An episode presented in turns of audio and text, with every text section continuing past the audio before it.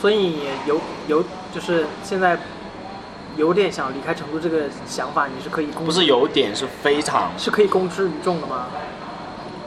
可以啊，这个有什么不能公之于万一大家说啊不要走，应该没有人会这样，应该我觉得有部分人说赶快走这个货，但是我真是觉得我走了是成都的一个损失。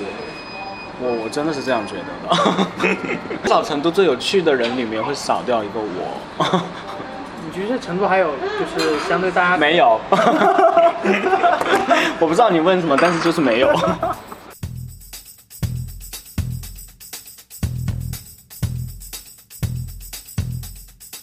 Hello，大家好，Hello，哦哦，不好意思，你可以好好哇，可以当成我的节目了。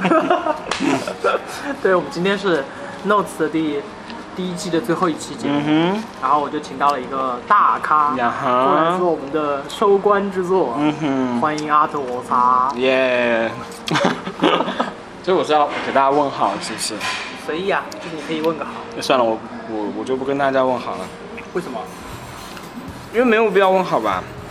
有啊，万一就是有很多粉丝听哦，对，因为我会在我那上面发，对不对？啊，但是他们都知道我了。啊，好，嗯，对，大家好，我是阿朵赞，强行补，强行补录。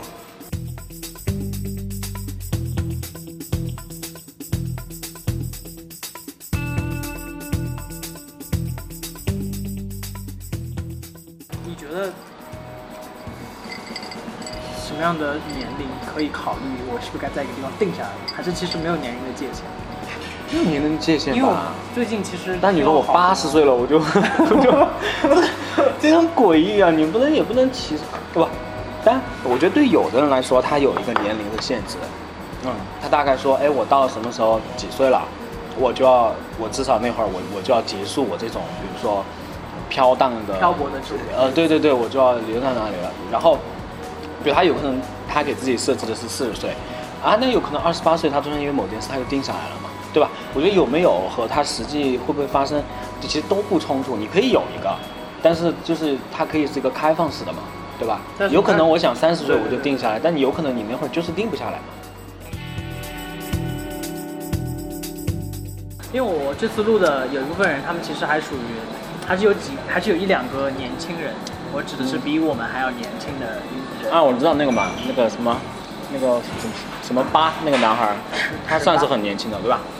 对，他也算刚毕业嘛。嗯然后你看他们其实，他们会表达出来一种愿望，就是其实我都没有太离开离开过成都，嗯。因为他本身就是当地人嘛。嗯然后就是我想去外面去闯荡闯荡。你之前会有这种想法吗？因为你其实也我没有我没有这种想法，但是，但是我是那种就是，就我顾虑很多的那种，我不是那种，应该我之前有跟你聊过这个嘛，嗯，就我不是那种什么包包一收，然后就可以房子一退就立马就走，然后过去闯，就是给我，就是一定要那种把人生搞的那种很热血的那种，我不是那种人，我我我还是觉得，就我可能条件还是建立在，我觉得有一个刚好合适的契机，然后。嗯，它对我来说相对安全嘛，它也不是绝对安全，然后我可能才会这样选择啊。所以，所以我有时候也觉得说，呃，是不是不够还是不够勇敢？所以你在做有些决定的时候，就一直做得很慢啊。因为我我我最近就是今年我有好几个朋友就是就直接就是你知道就是直接就出去啊啊，虽然到现在也没有还没有找到工作，哇，就是，但是我还是很佩服他们，我觉得真的是很勇敢的人啊，就还是很勇敢，因为我想象了一下，你让我去那种状况，呃，我是就算你是我可能没有办法就算你早个五年，早五年我也没有办法，早十年，早十年就是我十岁的时候，我可能都没有办法。你不应该说八十岁吗？标准来八岁我觉得有点太夸张。因为虽然我我虽然我认识的人有这么说，但我总感觉好像这件事情其实还是挺难的。就是我身边没有真实的会这么做的人，嗯，没因为我觉。得真的有这么做的人应该挺有钱的。嗯，他不然真的觉得压力很大。他也不一定，我觉得他就是两种。嗯，它就是特别极端的两种，一种就是没完全没钱，就是我没有什么好失去的啊，对。然后呢，另外一个呢就是很有钱，就我没有什么好怕的，就是像我们这种处在中间状态的，其实反而是很难做决定的，啊、是吧？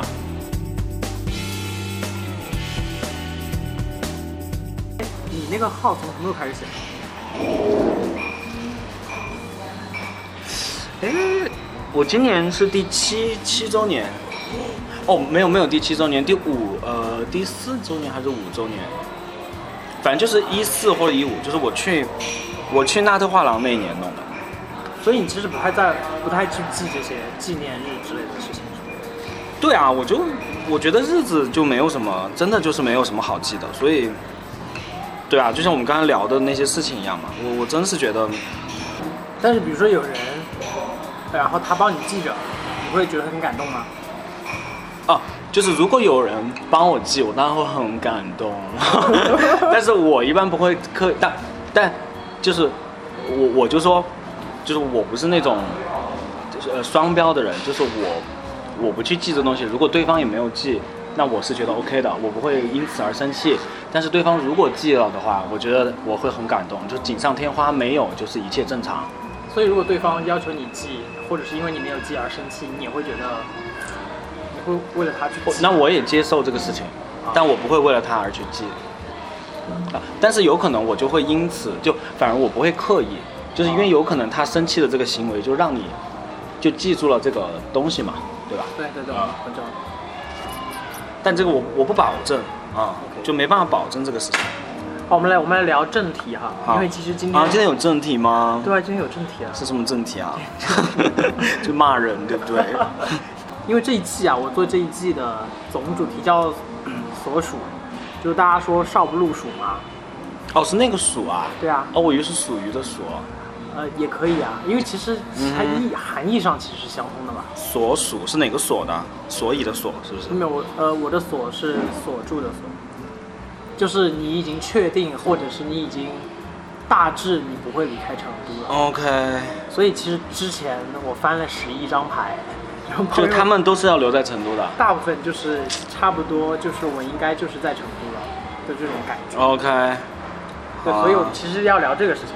嗯哼，所以就是你你是怎么去判定你要留在一个地方还是不留在一个地方？因为，嗯、可能对于我来说，我觉得，呃，给我喝个奶茶，奶茶。奶茶还是很重要，一会儿就一会儿就热了。因为我觉得，就是如果一个城市哈，就是对于我来说，我觉得有两点很重要嘛。一个就是呃好奇心，然后一个就是创造力。如果对于我来说，这两个东西对在一个城市都没有的话，嗯，那我觉得你呃，就是用我的标准来看，我觉得你可以离开这个城市了，因为如果这两个东西都没有，其实每个城市对你来说都一样。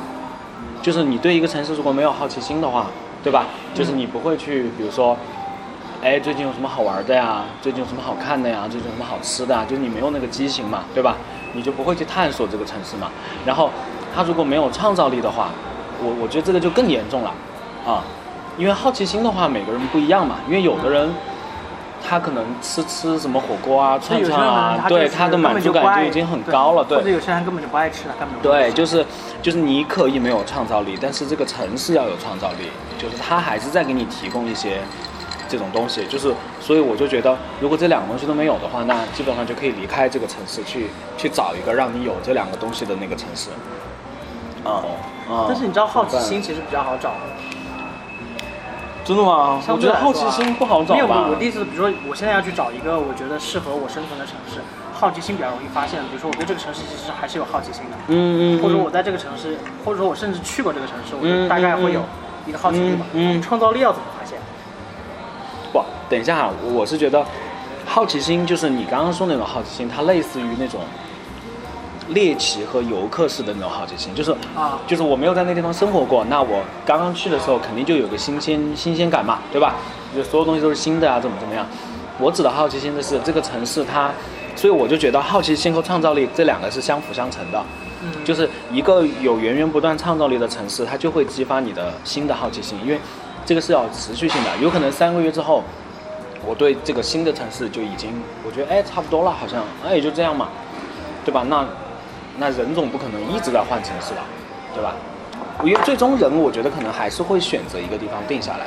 你可可能就是你在某个阶段，这个城市的某个东西就是让你可以定下来了，它满足了你当时心理需求的某个部分啊、我我我真是这样觉得，对吧？就拿最基本的来说嘛，就是你像我对展览的需求就很高，但是现在成都就是就没有展览嘛，对吧？有的城市一一个月可能就每周都有新的展览开幕，成都可能就，对吧？半年有有没有三个展览开幕，对吧？你还不说，就是成都的话，对成都真的就是有质量的展览本身就已经没有了，然后就还有一群那种牛鬼蛇神，那种臭鱼烂虾，就是他们还会去做一些东西，就把这个东西往后拉。那当然，我不是谴责别人不能做哈，就是你是可以做的，但是我是觉得有一些不专业的、没有修为的人去做，是真的会把这个市场给搞坏掉。对，嗯、就是市场还是有各种不同的面貌嘛，但是你光光是这种往后拖，对啊对啊，就很尴尬呀。你还不如我们了，因为我们的话就是凭一己之力就已经有非常好的审美和修养了。就是你想想你周围朋友的小孩儿，你想想那些你在外面看到的那些小孩儿，他们从小在怎么环境中长大，他们能看到什么好东西，这个才是最悲惨的。我跟你说。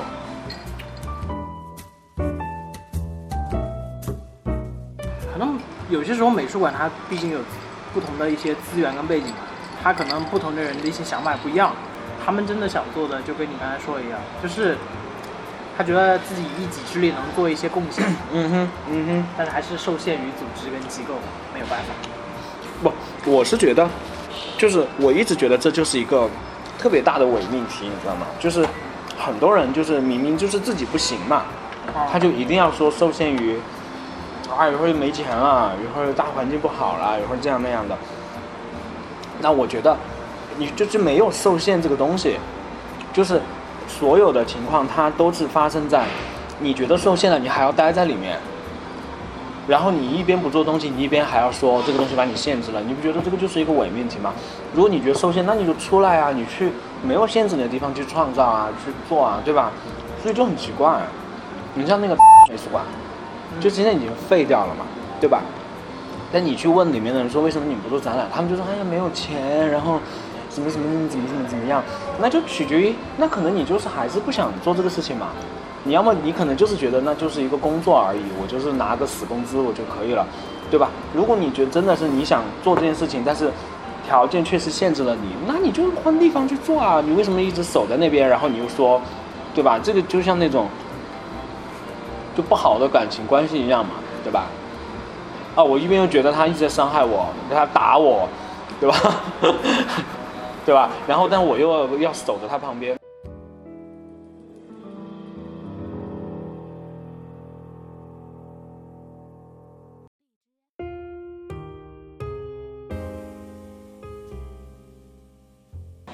那你一开始为什么喜欢艺术啊？还是因为你就学可能是？天生的那个艺术家吧。我不知道，我没有想过这个问题，我真的是觉得这个是天生的。哎，你去问一个人为什么你就是喜欢什么什么？喜欢体育，对吧？你什么什么喜欢珠宝，就是他说不出来的，他可能就是突然一下对那个就是感兴趣嘛，就是都没有突然发现，就是渐渐的发现，就是自己就喜欢这个东西啊、而且我觉得我可能就真的只擅长这个东西啊、哦，如果你这么说，我想了一下，我小学的时候，我们的那个美术老师，嗯，他就，对我特别好，因为我画画画的很好。我觉得可能那会儿开始就无意识的，可能我就是觉得啊、我的美术啊这些就很好啊，然后，但是我从来没有去想过要去呃当一个画画的人啊、这个是我没的，因为我知道我可能不行。因为你一般出来的很多都是比较俏皮的嘛，这个词合适吗？什么？你说俏皮的什么？评论啊，或者是一些说法。嗯嗯嗯。所以，但是我我跟你交流会有听到你很多其实偏严肃的内容，嗯嗯嗯所以你你有想过你用比较严肃的方式，嗯，没有，就大家不会看不也严肃不起来。我觉得一个人写作方式就是他的阅读经验和写作经验就给他这个了嗯，啊，他就是写出来就是这种感觉。你让我用很严肃的方法去写，我就是写不出来，而且写出来也没有感情。就写出来就很像教条式的那个。对，并且我一开始我就没有想过要用严肃的方法来写写所有我对艺术的东西。第一个是我根本不够，因为我又不是艺术专业的，我没有我的我的知识积累其实是不到那个阶段的。嗯，我没有，我也我也严肃不起来。第二个就是说，我觉得有太多的人在用严肃的方法写作了，他的受众跟我不一样，我没有必要啊、因为我一开始做这个东西其实就是一个个人表达。你看这段好严肃啊！对，那怎么办？我现在要不要露一个右边？然后，这不是但是我们现在在 公共场合，这不是视频节目，他也看不到。啊，好可惜哦。对啊，所以我就觉得，对吧？那我觉得就是还是自然。我我是一个完全很顺其自然的人。我觉得，就是事情到了那个地方，它就会有一个呃当下的你所有积累的一个结果出来。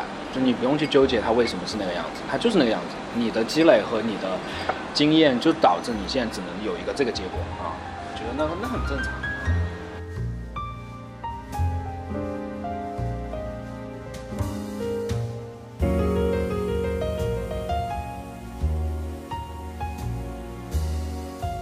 哎，你是从什么时候开始做这些少数的议题的？一六年，那是你自己想也想做吗？那不然是谁把刀架在我脖子上说你给我做？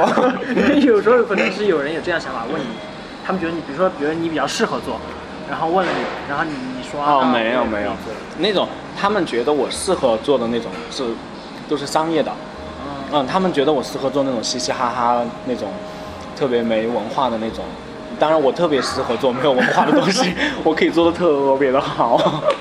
然后那些就是真的就是我自自己想做的。啊，嗯，我们少数群体啊这些。你最近好像比较少，嗯，因为这种最近比较严，没有，因为因为最近心情一直不太好。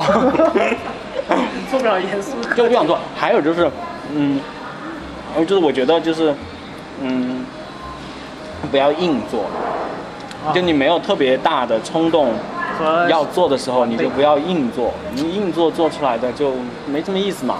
就像你不想说话的时候就不要说，但是你要说呢，你就最好说到位，嗯，不要那么咿咿呀呀的，就就很尴尬。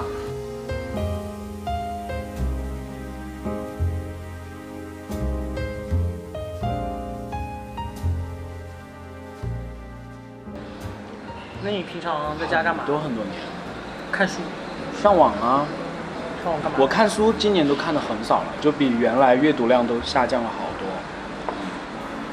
上网就是因为闲逛，上网，我现在是这样的，因为我现在状态不是特别好，啊、就是我因为什么？就因为很多，嗯，然后我就是有点焦虑嘛，然后，所以我现在即便是看上网的话，我都没办法看那个电影。我记得我们是不是有聊过这个问题？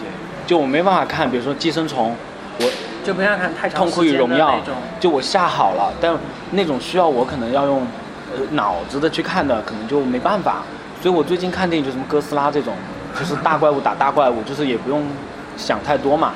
然后后来就是发展到我现在只能看台湾的综艺节目，什么《康熙来了》呀，《女人我最大》呀，我只能看这种完全无脑的东西，我才能够稍微感觉到有一点点的放松，或者就是那种我在那个 YouTube 上面关注了一些什么新加坡名媛去买包啊，买铂金包啊，然后是不是真的想 什么转转行当美国？是不是在做一些资料的收集跟准备了？对，我现在知道铂金包怎么打开它。对我就是真的只能看这个了，就是稍微有一点点深度的我就没办法看。但是书呢，我觉得还好，我我只是呃上厕所的时候会看一下，然后坐地铁的时候可能会看一下，就是还是那种很碎。所以我我身上那本书看了很久了，一本都没看完，本身也不厚啊。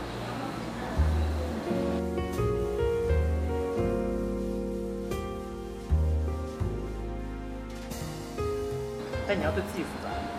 我为什么要对自己负责？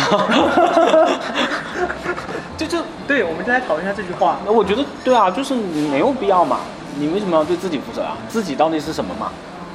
哇，这么哲学的问题，就我我我确实没有想过我要对自己负责，因为因为我不觉得就是自己非要有是一个什么样子，就是我还是那个话嘛，就是说你现在的样子就是你之前的积累造成现在你不是都不说能说造成了，就是就是变让你自己变成了组成了对，组成了现在你这个样子。其实你就是在对自己负责啊。那一定要比如说我天天看书，然后我每天都在进步，对吧？就是我每天清早起床给自己打个气那种，我就在对自己负责嘛？那也不是，那就是太强词夺理了，对吧？因为有的人他愿意就他我就是要一个这样的很摆烂的人生，我就是不想去努力，我就是遇到事情就想逃避一下，然后那他也是对自己负责啊，这是他很舒服嘛，因为他不舒服，他身体就会出问题啊。呃，就是说你去做一件事情，你愿不愿意为此负责？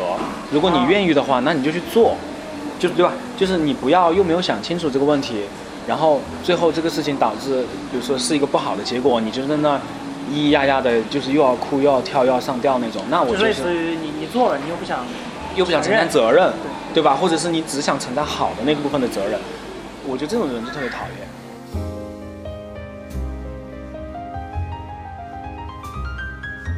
所以你会觉得自己是个悲观主义者，啊，对对对，是是，嗯但也嗯，没有，点头如捣蒜。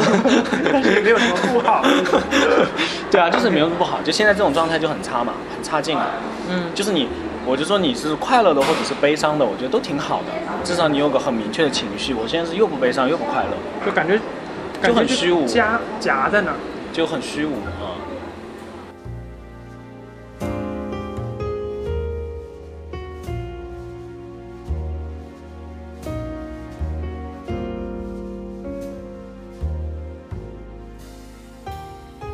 那我们就收拾收拾去吃饭呗。好的呀，走然吗？后反正差不多应该只会休息两周吧，然然后后第二季就会直接上。对，很好所以。大家还是继续关注，谢谢。好呀那我们这次第一季的节目就这样顺利收官啊，谢谢，啊擦，拜拜，拜拜。耶耶耶好。本节目可以在苹果播客、网易云音乐、荔枝 FM 订阅收听。